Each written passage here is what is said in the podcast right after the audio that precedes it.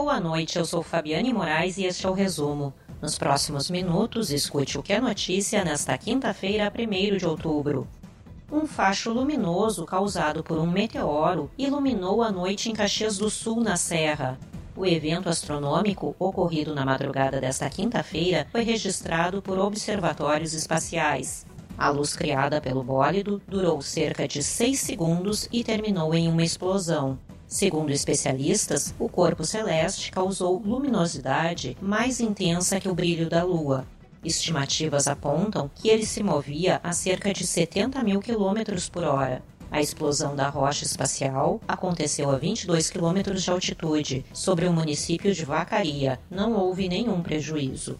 Considerado corriqueiro por astrônomos profissionais, o fenômeno foi registrado por câmeras amadoras e divulgado pela Rede Brasileira de Monitoramento de Meteoros. O brilho intenso, que costuma caracterizar os superbólidos, é um fenômeno complexo, relacionado principalmente à velocidade com que os meteoroides rompem a atmosfera. E a seguir, Rio Grande do Sul tem alerta para novos temporais nesta sexta-feira.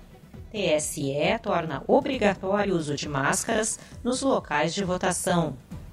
O Instituto Nacional de Meteorologia emitiu um alerta para risco de chuva intensa, ventos fortes e queda de granizo.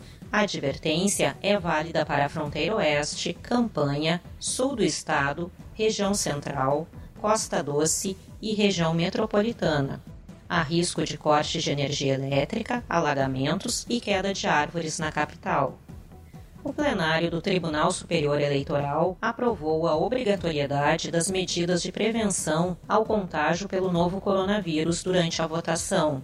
Entre outras medidas, os eleitores só poderão entrar nos locais de votação se estiverem usando máscaras faciais e deverão higienizar as mãos com álcool em gel antes e depois de votar. As eleições municipais ocorrem em 15 de novembro. A campanha nacional de vacinação contra a poliomielite e de multivacinação começa na segunda-feira em Porto Alegre. O evento seguirá até 30 de outubro. O objetivo é atualizar a caderneta de crianças e adolescentes menores de 15 anos de idade e também imunizar crianças de 12 meses a menores de 5 anos com uma dose extra das gotinhas. No dia 17 haverá a mobilização nacional da campanha. Fiscais da Secretaria da Agricultura acompanharam o abate sanitário de cinco bovinos, apreendidos em ação realizada no dia 22 de setembro, em Tiradentes do Sul, no Alto Uruguai. O abate foi realizado em um frigorífico sob inspeção municipal em Três Passos. A carne foi encaminhada para doação a entidades beneficentes. Os animais foram encontrados amarrados no entorno de uma casa abandonada, localizada a 300 metros do rio Uruguai, na divisa do Brasil com a Argentina. Um homem de 33 anos foi preso hoje em flagrante por armazenar material com pornografia infantil. A prisão foi realizada em Nova Prata, na Serra Gaúcha, por agentes da Polícia Federal. Em Caxias do Sul, outro homem, de 59 anos, tinha acesso a sites de pornografia infantil no computador, segundo a polícia. No entanto, não foi localizado o material armazenado para a prisão em flagrante. O tempo segue instável no estado nesta sexta-feira. Uma frente fria estacionada na região sul vem provocando chuva forte. No norte, porém, o dia será de calor devido ao ingresso de umidade da Amazônia máxima de 35 graus em Três Passos. Em Porto Alegre faz apenas 22 graus, com nebulosidade e chance de temporais.